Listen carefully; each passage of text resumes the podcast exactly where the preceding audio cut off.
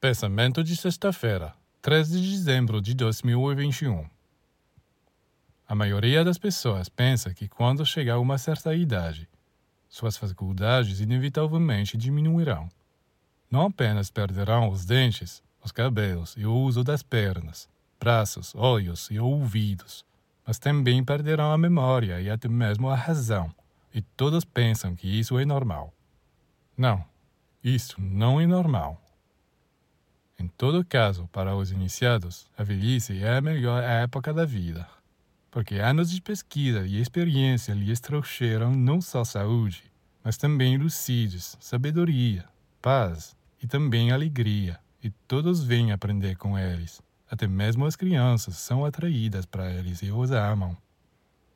Se existe uma opinião contrária em todo o mundo, é que para a maioria, de fato, a velhice é um momento muito ruim por causa de maneira como eles viveram na juventude.